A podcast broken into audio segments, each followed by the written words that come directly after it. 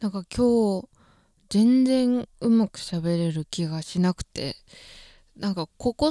こここの1週間ラジオ上がってからの1週間がすごい長く感じてうーん。うまく喋れるかな。わかんないけどこういう時に意外とやるとちょっとみんな聞いてもらえる回数が意外と伸びたりするんですよねっていうのはこっち側の話なので今週もお付き合いください。それでは今日は映画をめちゃくちゃさらって5本くらい紹介します。その理由はまたオープニングの後に話したいと思いますので、えー今週もよろしくお願いします。Welcome to our home!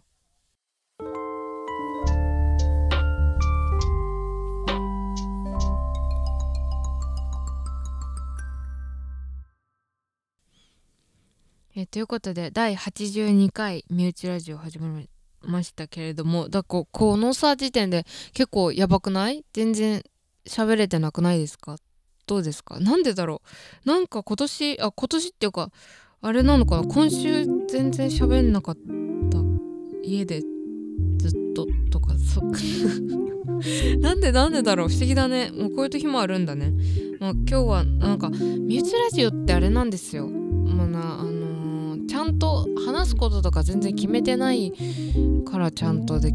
きる人できない人並みがあるんだろうなとかってていうのはちょっと言い訳なのでやめにしまして今日は12345本紹介するんですけど、まあ、2023年も、えー、と引き続き見た映画をあのレビューをつけて、えー、本数を記録しているんですがえっ、ー、とね今の1月9日現在で6本6本見てますね。今今6本見ててでそのうちの5本が年末にあのみんなテレビ見てる人ならわかると思うんだけどあのゲオで1本100円のあのレンタルできる100円セールっていうのやっててでそれを絶対行きたいなと思ってっていうのはあのサブスクはたくさんあの見れるんだけどでもサブスクでどうしても見れなくて DVD でしかない映画っていっぱいあってでフィルマークスとか Twitter とか見てるとやっぱりそういう映画をフォローしてる人とかがこう見てたりしてレビューをつけたりしてるとおなんだこの映画と思ってそういうところから見つけてあの手軽に見れないような映画をこう1年間見たいなと思って貯めてたのをバッて借りてきたんですがあのゲオさうちの近くないんですよ。個人的な話なんだけど。それで駅の近くとかでもないのねゲオって。だから結構さ TSUTAYA とかって駅の近くにあったりするじゃん。駅とセットみたいな感じで。でもゲオはさなんか駅の近くじゃないところにでっかいのがあるんですよね。だからなんか大変大変っていうかちょっと連れてってもらったんですけどあのー、それで借りた映画っていうのがちびまる子ちゃんの、えーと「私の好きな歌」っていう映画と、えー、スペインの「ミツバチのささやき」っていう映画あと「えー、カッコーの巣の上で」っていう映画と「オーメン」っていう映画を5つ借りてあと「12人の行かれる男」っていう映画を借りてきたんですけどはっきり言っ最初に言うと今回借りた5本は全部大当たりでした。これは結構すごいことだと思うんだよね。なんか結構映画見てるとさあなんか全然面白くなかったなとかなんか思ってた感じとちょっと違ったなっていうのがあると思うんだよね。で私にとっての面白くないって何かっていうと人によってそれは好き好みあるからあると思うんだけどちょっとダラダラされるのがやっぱきついんだよね。なんか静かな時間とか誰もセリフがない時間とかそういうのも含めてなんかこう映画の醍醐味だからそれがそれを含めてもやっぱダラダラとしてるなって思うのは私あんまり当たりじゃないなかったなって思うんですけど今回のこの5本はもうなんか全然だれることもなくずっと面白い映画だったのでもうこれは今日そうさささっとね紹介していきたいと思います。で今日はねちょっとこんな調子なんであの、短くいきますよ。長かったら言ってくださいね。えまず1本目。今年の 1, 1本目に見た映画ですになりますね。12人の行かれる男なんですがこれは1959年の映画でギリギリカラーみたいな感じのあの映画なんですけどこれ95分で100分ないんですよ。それでこのあの映画のすごいところはこブルーリボン賞とベルリン国際映画賞を取ってるんですけどあのバイシーンの話なんですね。で12人裁判少年犯罪の裁判で陪審員が呼ばれるんですが、まあ、ご存知の方も多いように陪審制度っていうのは、まあ、今もありますがこう本当に役職問わず国から急に、まあ、国からなのかなあれって、まあ、あの裁判所来てくださいって言われてなんかこう殺人事件とかだとやっぱり証拠とかその死体とかそういう写真も全部見ないといけないっていうところはやっぱ酷だけどそういうものを全部あの加味した上でその有罪か有罪判決を下すかどうかっていうのをあの12人の一般の法律のあの勉強とか全然通ってない人たちの意見でその一票が投じられるっていうかその判決が決まるっていう大事な制度がありますがこの59年に描かれた12人の行かれる男っていうのはあの陪審員として12人の男が集められるっていう話なんですけど今としては考えられない制度であのが1個あって陪審の中にそれが陪審員同士が話し合っていいっていう点なんですよね。今って絶対コンタクトなんか取っちゃいけないっていうかお互い話し合ったらさ口裏揃えたりさ他の人の意見が反映されて判決が覆っちゃう可能性があるわけじゃん。だからあの今はそうじゃないけどこの時代は一つの部屋に裁判の後集められて12人で一つの決断をあのもう有罪か無罪かどっちかもこの場合は死刑かそうじゃないか無罪かっていうのでもう2択なんだけどそれをあの12人で1つの意見に絞るためにあの例えば66になってもいけないし1対11になってもいけない。完全に12人全員が無罪であれば無罪。有罪ならならば有罪でどっちかに絶対全員が行かないといけないよっていうルールがあるんですけどその12人まあ少年、まあ、どこまでネタバレするかって話なんだけどさ、まあ、結構その犯人の男の子とか事件の内容とかっていうのはあんまり重要じゃなくて何が面白いかっていうと密室の中で12人のもう何の仕事をしてるかも名前も知らないような人たちが年齢も様々な人たちがあのどうやってその評決を下すのか。それぞれの12人の性格が少しずつ分かってきたりバックグラウンドが分かってきたりそういうのが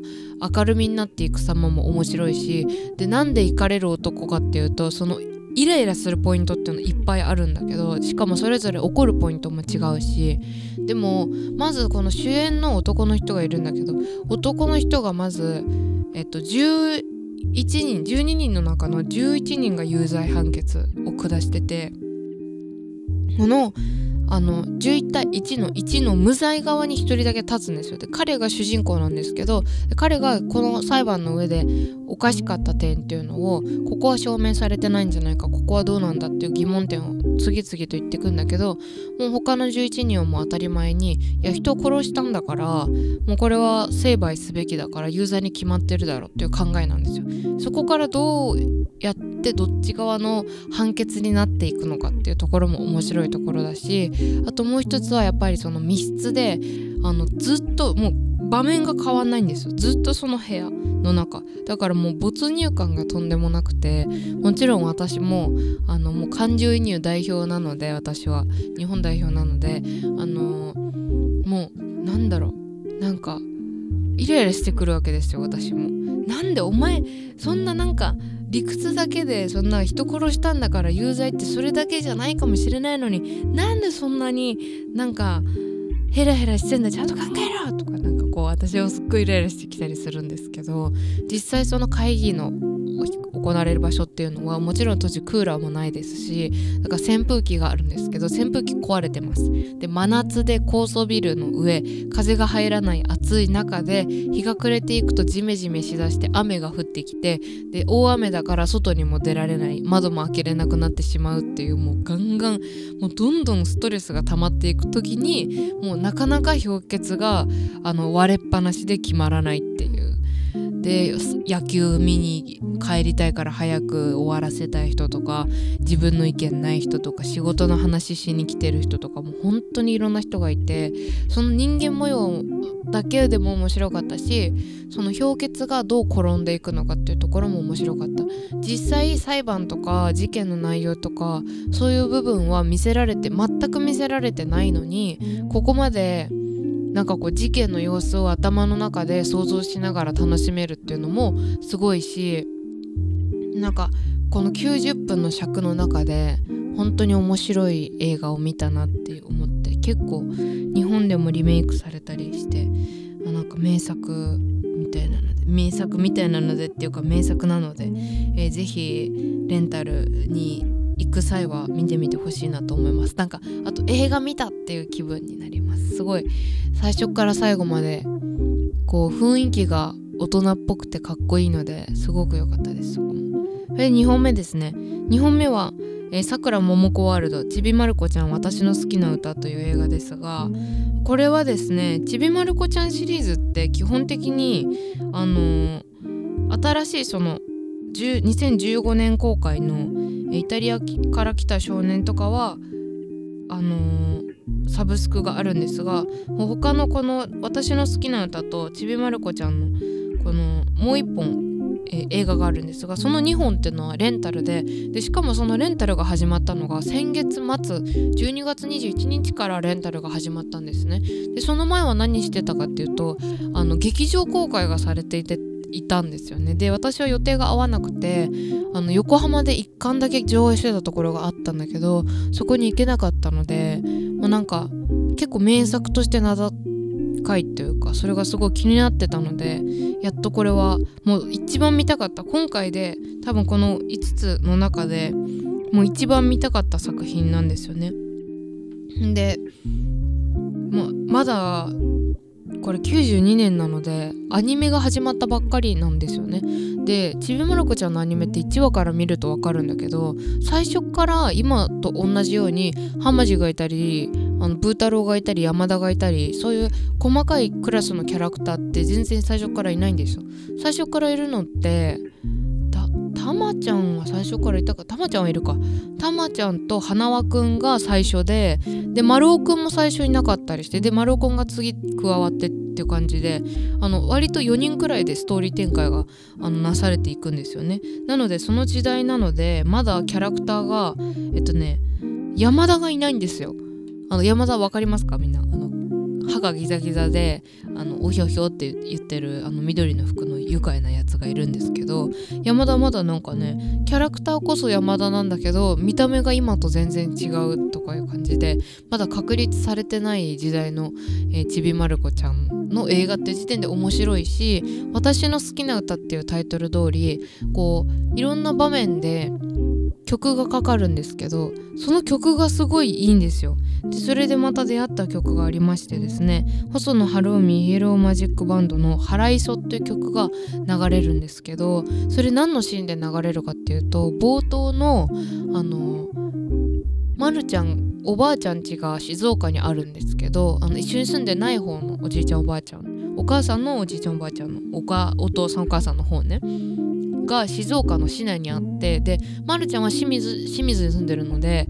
結構電車でかかるんですよね。で静岡に行かないといけないって時に花輪くんが「あのー、僕今日あの静岡行くから車乗っていきなよみたいな感じででロールスロイス乗せてくれるんですけどそのロールスロイス乗る時に払いそがかかるんですよね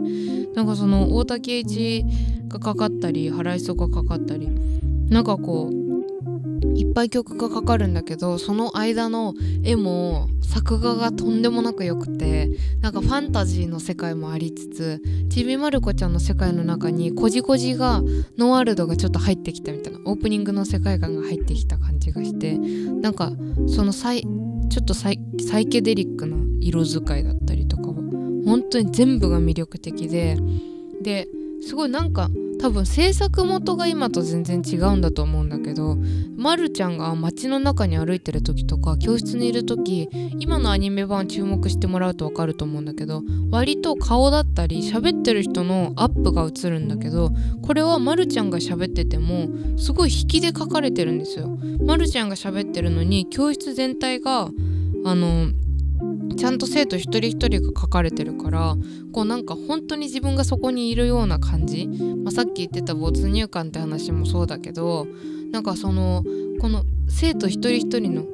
やっぱ授業受けてるのにみんな同じ顔で受けてるわけじゃないじゃん。眠い子がいたり真面目に受けてる子がいたり。そういうのがなんかすごいちゃんと見えるんですよね。なのでそういうのも面白かったしまるちゃんが静岡の街を歩くんですがあのやっぱりブロック塀とかそういうのがすごいまるちゃんの背丈より高いんですよね。まだ3年生だから。そういうのもすごいあやっぱ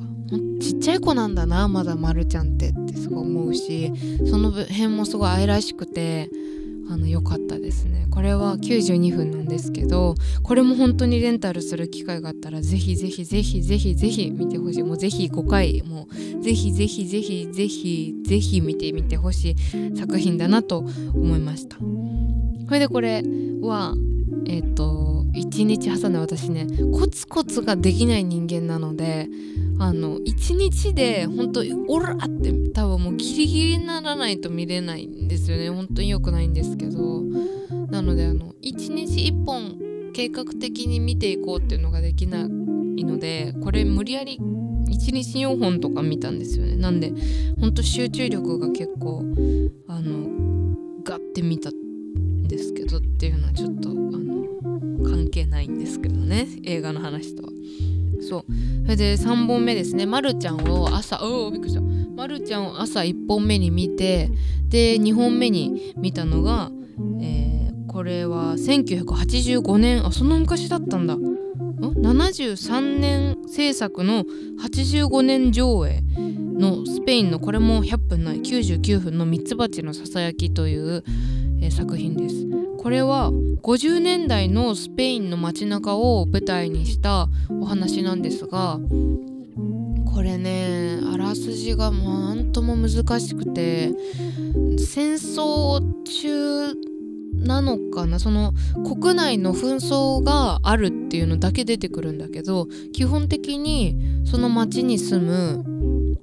お父さんあれ何の仕事してんだろうな。靴靴の職人さんかな？なんかの職人さんだったと思うんだけどそこに暮らすあの女の子のお話なんですが女の子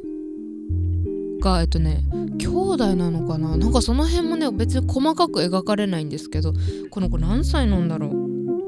？5歳とか。でも学校行ってんだよな。6歳。多分6歳くらいかな？で一緒に住んでる多分おそらくお姉ちゃんらしき子が多分2個上とかなんだけどみんな同じ教室であの足し算とか勉強してんですよねだから多分12年生くらいの年齢だと思うんだけど、まあ、何せ本当古いあの時代設定なのでその辺のやっぱり街の背景とかもう街並みがとにかくいいんですよ。なんだろう。アメリカとかイギリスとかやっぱ海外っていうとさそういう街中を想像しがちだけどスペインってなるとどんな生活をしてたのかとか全然わかんないじゃん。でも本当にその子は多分お家柄も良くてお母さんとお手伝いさんがいてで結構いいお屋敷に住んでるんですけど大きいベッドに、えー、横並びでねお姉ちゃんと一緒に寝ててっていう感じで。そこに冒頭一番最初のシーンで映画屋さんが来るんですよ。多分映画屋さんの呼び方で合ってるのかな当時何て呼ばれてたか分かんないんだけどあの大きいトラックにねあのフィルムを持っておじさん3人組ぐらいのあの映画を映画館がねこう来るんですよ。その映画のサーカスみたいな感じで小屋があってそこに老若男女ガーって集まってみんなその日にその、人たちが持ってきた映画を見るそのお金を払って見るっていう移動式映画館みたいな感じで、まあ、その当時の映画の楽しみ方はそうだったと思うんだそういう風だったと思うんだけどでそこで、えっと、フランケンシュタインを見るんですよ。であのその当時って映画がこうな機械の仕組みって分かんないんだけどゴールデンカムイとかにも出てきたんだけどさあのすごい熱でフィルムをあの映すんですよ。なのでその熱がすごすぎてあのその映画を映してる機械自体が燃えて火災になるっていう騒動が結構あったじ当たり前にあった時代だったらしいのね。だから常設して映画館を作るっていうのがもう火事になっちゃうかもしれないから移動式でしか行えないっていう状況下だったの。だから本当に映画を見るっていうこと自体が相当貴重な時代だったっていうのもわかるしそのフィルム自体がその機械ごと燃えちゃってあのなくなっちゃったっていうこともあるから今では見れないような映画もたくさんあるんだなっていうのを踏まえつつ見るとまたなんかこう映画の存在がすごい尊いものに思えるんですがこのミツバチのささやきあ待ってみんなごめん。靴職人じゃなかった。今ミツバチで思い出した。蜂の農家だ。そうそうミツバチの農家をしてるんですよお家が。でミツバチと家族の感じがなんとなくなぞらえてあるっててなんかね本当に静かな映画でもうそのなぞらえてあるのかなどうなのかな紐付けられてんのかなっていうのも正直わかんないんですよ。なのでそれくらい静かだしもうこっちが読み取ってくださいっていうタイプの映画なんですけど音楽も素敵だし景色も素敵だしこの主演のこの女の子があの映画のパッケージのにもなってるんだけど本当に可愛いの。もうね目がキュルってしてて二重でまつげがチュンって長くてちっちゃくて本当に可愛いんですけどその子あんまり笑わないんですよね。その笑わないからこそすごくミステリアスでで話の内容もねすごく不思議なんですよ。絵本みたいでなんなんて言ったのこれなんだ？これマジで何だったんだろう？本当なんかあのフランケンシュタインを見るのでみんな怖い思いするんですよ。で今日ちょっと怖い映画あの放映しますみたいな感じで。でももうみんな来たら見るって感じだから内容によって見ないとかいう選択肢ないんだよ。それでもとりあえずみんな見んだけどなんかあの怖い映画見た時とかさテレビで偶然なんか恐怖映像がやってた時ってなんかちょっとその日のお風呂が怖かったりとかさあの学校の帰りが怖かったりとかいう気持ちって誰もが味わったことあると思うんだけどなんかその感覚を疑似体験できた映画っていうのが一番分かりやすいかも説明的には。でその女の子もなんとなくその映画がめっちゃ怖かったとか泣くわけでもなくお姉ちゃんとあのー、その話をするわけでもないんだけどなんとなくその怖かったなっていうのだけがじっとり頭に残って残りながら生活してるんだろうなっていうのが少ないセリフ数ながらも分かるっていうかだからこの感覚は本当に見ないと共有できないし人によって面白い面白くないってすごいあると思うしこの90分の長さでも飽きちゃったっていう人ももちろんいると思う。それくらい結構好き嫌いが分かれる一番こう今日紹介する5本の中では分かれる映画だなっていう風に思いました。で私は好きだったかどうかっていうとあんまり好きじゃなかったかもしれない。でも面白かった。面白かったことに面白かったんだけど好きかって言われるとちょっと分かんないかなっていう感じの映画だったんだだから本当に難しいんですけど。でもこの景色と音楽と女の子を見るだけでもすごく見てよかったなと思った映画でしたね。ちなみに1から5回目このラジオのに出てあの収録もさせてもらっていたエミさんいると思うんですがエミさんのがもう面白いって言っててこの映画を。でそれで私知ったんですよ。でこれ公開当初かなりここ5年くらいで公開されたんですよね。それであの結構見てる人が映画ファンの中で多くて気になってた作品だったので、まあ、これを機に見られてよかったなっていうのが結構その見られてよかったなっていうのが一番の感想かなと思います。それで3本目あじゃあ4本目あ4本目ですね。4本目はこれはだいぶ味の濃い作品でしたね「格好の巣の上で」っていう映画なんですがこれ1975年、えー、公開された映画でこれはさっきの、えー、90分作品に並び、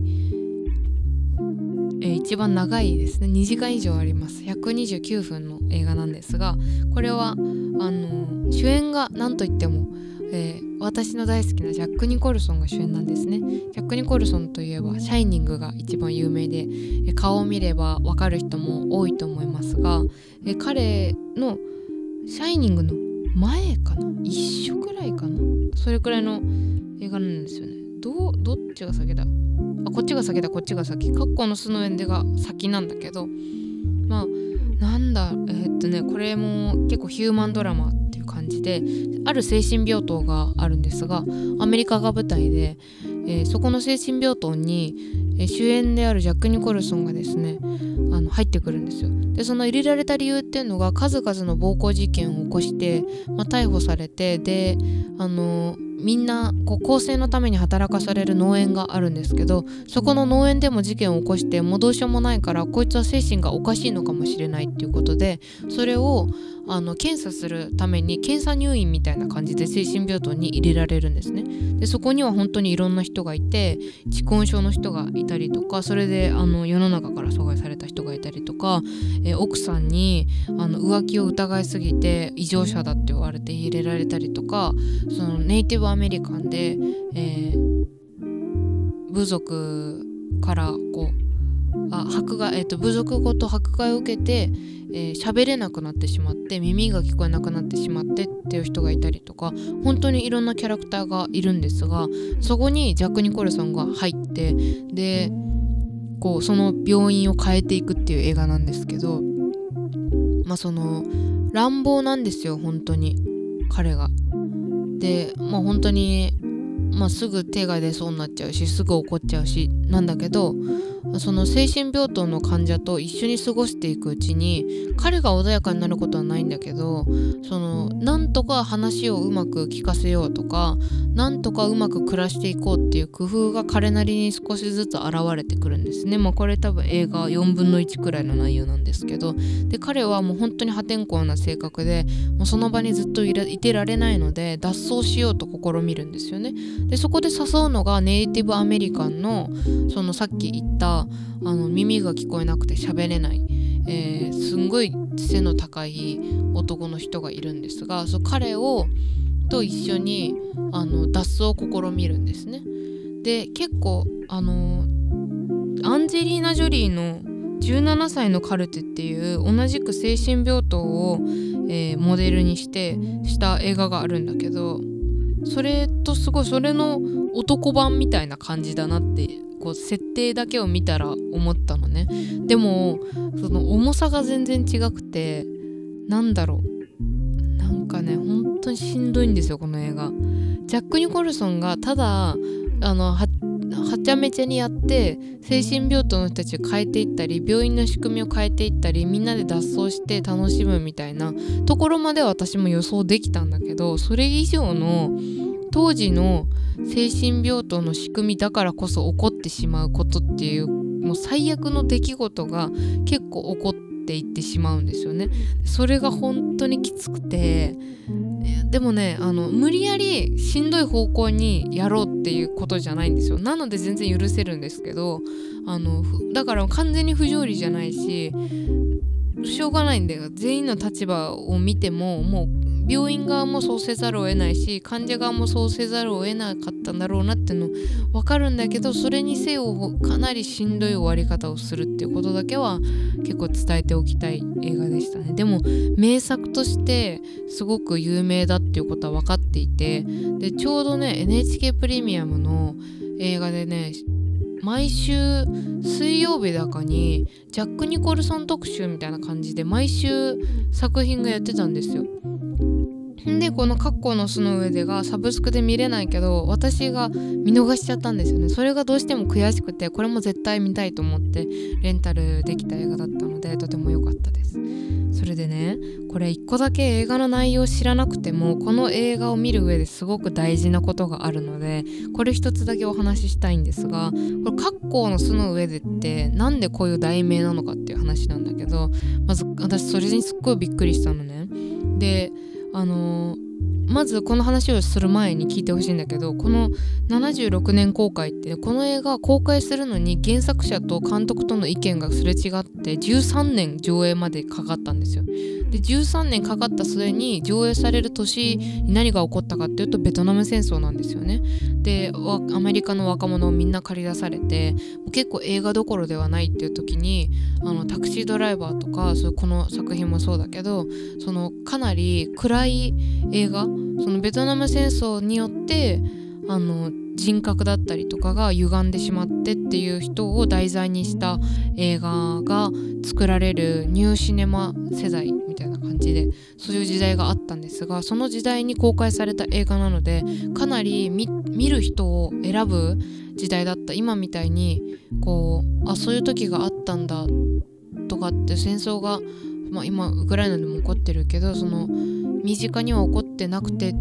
ていうことじゃなくてもう真っ只中自分の国で起こってるけどそういうことを題材にした映画を上映するっていうその度胸がまずすごくて。でこの「格好の巣の上で」ってここでタイトルの意味に話が戻るんですが「格好」ってあの、どういう鳥か皆さん知ってますでしょうか？あの、自分の巣を普通鳥は自分の巣を、えー、作っていろんな木とかね集めてきてそれであのそこで卵を産み育てると思うんですがカッコっていうのは人のあ人のじゃないあの他の鳥の巣を奪ってそこで卵をポンって産んでそこの巣で子育てをする鳥に自分の子も育てさせるっていう鳥なんですよ。でこれがだいぶ映画の中でも大事になってくるポイントであのその格好の巣の上でその格好は誰なのか格好のポジションに当たる人物は誰なのかっていうところとでこの現代がね全然違うんですよ。邦題はそうなんだけどこれが「One Flew Over the Cuckoo's Nest」っていう、えー、原題なんですね。でこのあの、お Cuckoo's Nest っていうのはちょっと頭がおかしいやつっていう意味なんですけどオーバーフューあえっとワンフューオーバーオーバーっていうのはまあ一人一人のあの一人が巣立つみたいな意味なんですけどなのでこのおかしなやつおかしなやつらがいる場所から一人のあの人が巣立つっていうあのタイトルなんですよね。でこの一人の巣立つっていうのが誰なのかっていう話ですよ。そのさっきあらすじは説明したと思うんだけどその一人の育つそのっていうのは誰なのかっていうのもそうだしおかしなやつらっていうその当時のスラングだよね。クックドゥードゥルってなんかこうあのー、今ではあんまり古いスラングだけどその当時使って使われていたそのクックっていうところクックスっていうのが、まあ、ちょっと頭いかれてるやつらみたいな感じ。それは精神病棟の人たちを表してるんだけどもうそれだけでかなりさスラングをタイトルに入れててしかもその精神病棟にいる人を狂ってるってもう言ってるっていうところがもうかなり攻めてませんか？この映画って思ったので結構びっくりして。なのでそのそれを踏まえてその2つ格好が誰なのかっていうこととその巣立つっていうのは誰になるのかっていうのを 見ながら見ても面白いしそうだねそのジャック・ニコルソンの演技力がやっぱりすごいので怖いです本当に。ああジャック・ニコルソンの演技力が化け物すぎてもう本当恐ろしいっていう感じなんですけど。本当に面白かったですねでも。なんかいい意味でずっととなんか心になんかねあのベトってねくっついてんですよ。1週間この1週間経ったかな？くらいだったけどまだ見てから。ずっとくっついててそのラストシーンとかねあのー、印象深いシーンが結構ラスト20分がすごいんですけどもうそこもずっとへばりついててねかなりしんどいんですけどまあ見てよかったなと思いますね。時代背景とかいろいろ踏まえてまた見たい映画だなと思います。で最後最後の1本はホラー映画ですね。これも76年にえっ、と公開された映画で「オーメン」という映画ですがこれはですね私何で知ったかっていうとあのー、まだサブスクとか何もなくてガラケーだった時代に近所にでっかいツタヤができたんですよ。でそのツタヤがあすごい今鳥が詐欺が通ってる。綺麗。あのー、そこのツタヤで友達とあの DVD を借りに行ったことがあったんですよね。で子供だけじゃ借りれないので親と一緒に行ったんだけどその友達の親があのオーメンを持ってきてあのこの映画はもう本当に私が見たホラー映画の中で一番怖かったからもう見ない方がいいみたいなことを言われたんですよね。それ私ずっと覚えてて多分6歳まだ小学校入ってなかったと思うんだけどもうそれずっとこの「オーメン」っていう映画はかなり怖くてあのホラー映画の中でも有名な作品なんだっていうことだけずっと覚えててで21になった、えー、2023年の年始に見たやっと見たんですよね。でどういう話かと言いますとですねあの、まあ、ジャケット一人の少年が立っているんですがこれあのダミアンっていう男の子が、まあ、ある、えー、なんだろう何してる人なんだろう。また職業がよくわかんない。まあすごいまあ本当に政治家ほぼ政治家みたいな。衆議院だっけな。そのなんかそういうお金持ちの家にダミアンっていう男の子が生まれるんですよ。でその男の子これ一番最初のシーンなんだけどあの6月6日の6時6分に生まれたんだけどそのアメリカで日本ではあんまり馴染みないけど666って悪魔の数字って言われててあの私1個聞いたことある話が日本でお会計が666円になったあのクリスチャンの人があまりにも縁起が悪いからあの多く払うからこの値段じゃなくしてくれって言って1円多く払って667円でお会計をしたっていう話があるんですけどなんかそれくらい結構あのキリスト教の、えー、アメリアメリカには限らないけどの人はその666っていう数字は縁起縁起が悪いからなるべく避ける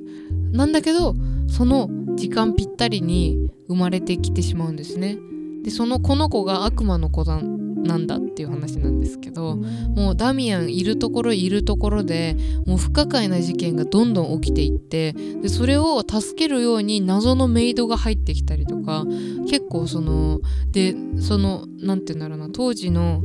病院はなんかねキリスト教が運営する病院で生まれたんですよ。でそこのキリスト教のその教会がもう燃えて病院ごとなくなったりとかもうダミアンに関わる人とか物団体がもうどんどんもうおかしくなっていって破滅に向かっていくっていう。それでお父さんとお母さんがダミアンが原因だって分かってから奮闘するっていう話なんですけどあのこれは111分ってちょちょっと長いんですよね。ちょちょっと長いから若干だれるんだけどでもあの当時のこの76年とかのホラー映画ってやっぱり荒いし CG とかもないからどうしても血の色がなんか明らかにあのオレンジっぽかったりするんですよね。でもなんかその辺のリアリティってごまかせないから私は結構好きであの派手にすごい凝った CG とか作り込まれすぎてなくて逆にリアルでいいしこのダミアンの表情が本当に気味悪いんですよねただの男の子本当にあの純粋無垢であるだろう男の子なのに本当に気持ち悪い気持ち悪いっていうか怖い。あの顔がなんだろうなんか不敵な笑みっていう感じでもうなんか目もすごい青くて綺麗なんだけどしお肌もね真っ白でお餅みたいですごく可愛いのにもう怖くてしょうがないこのダミアンが。で映画自体が怖いかとかすごいびっくりさせられるかって言ったらそんなことないんだけどちょっとグロめグロめかなっていうからまあちょっと首が飛んだりとか、まあ、結構そういう描写があるかなくらいなんだけどあのなんかおもなんか設定が面白いですよね。悪魔の子が生まれてきちゃうっていう。でそれ結構なんでかとかいうのも全部わかるんですけどなんでか分かってもキモいんですよとにかく。何なの？みたいな。何この設定？みたいな感じ。で誰が考えたの？っていう感じで。でこれ DVD ならではの特典があの特典映像でこうあの制作背景みたいなのがあるんですけどこの映画を作ってる時にあののにのどんどん不可解な事件が起こってその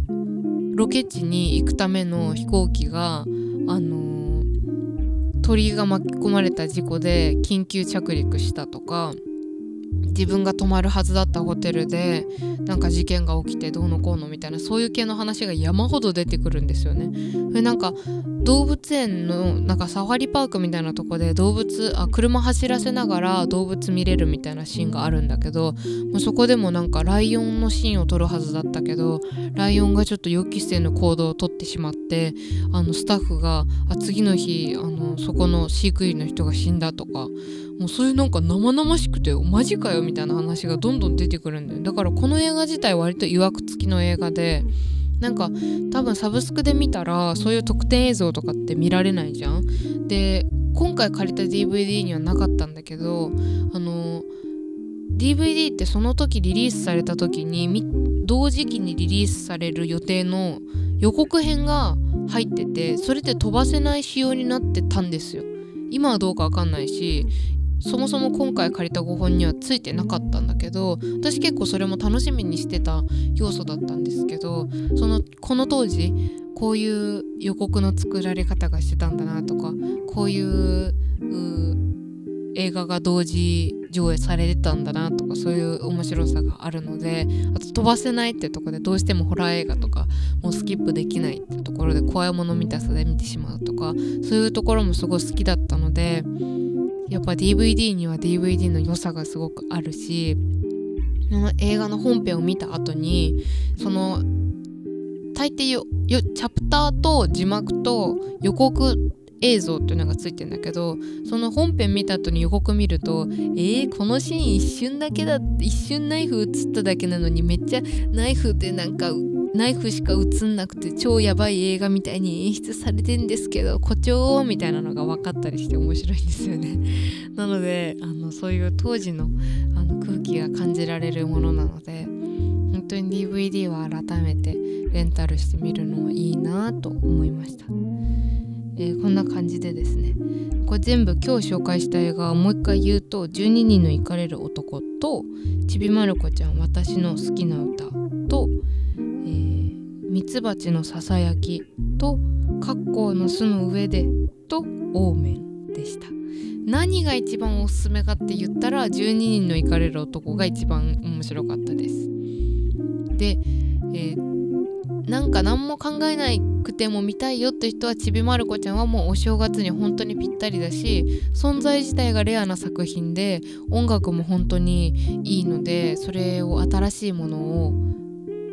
探す探し出すような感じで見るのもすごくいいんじゃないかなともちろんお話も超いいです。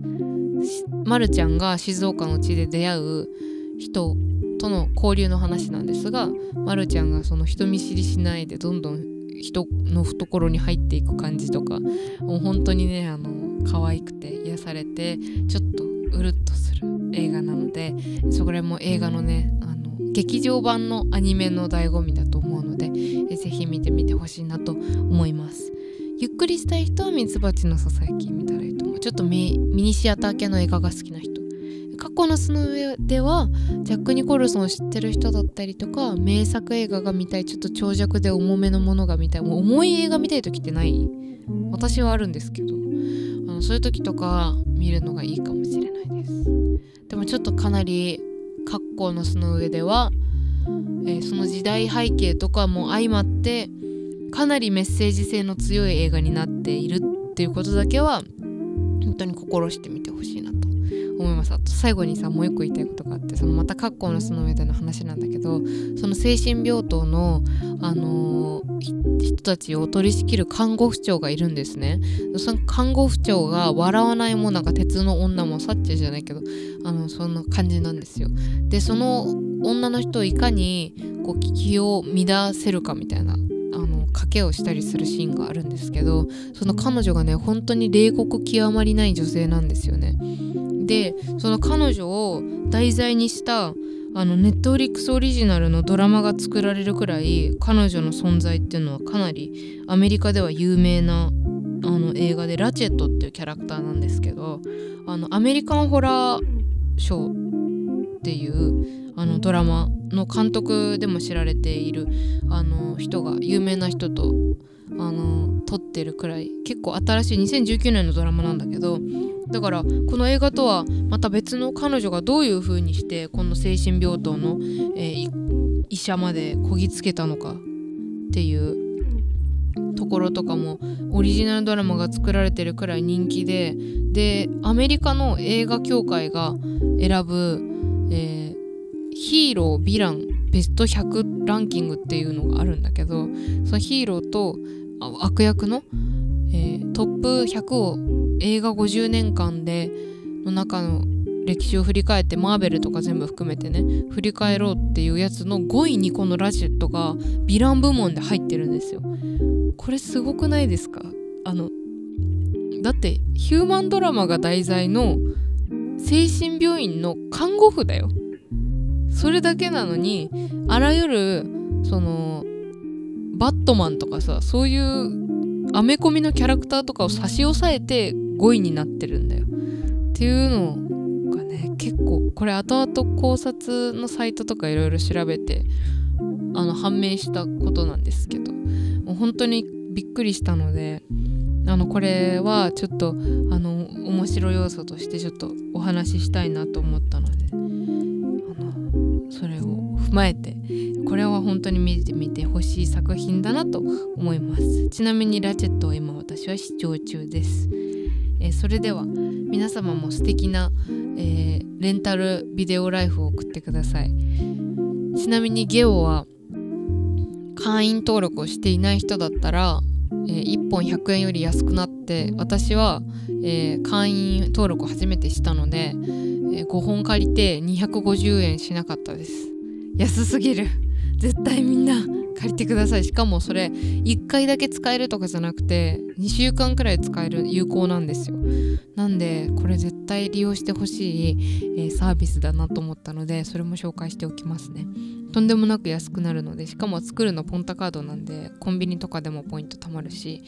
えー、ガソリン入れる時とかでも貯まるので、えー、ちょちょっとがゲオをこれを機にレンタルビデオ久々にしようかなっていう人はちょっと是非利用してほしいなと思います。それではまた来週も、え、月曜日の夜9時この時間にお会いしましょう。お相手は工藤和子でした。バイバーイ。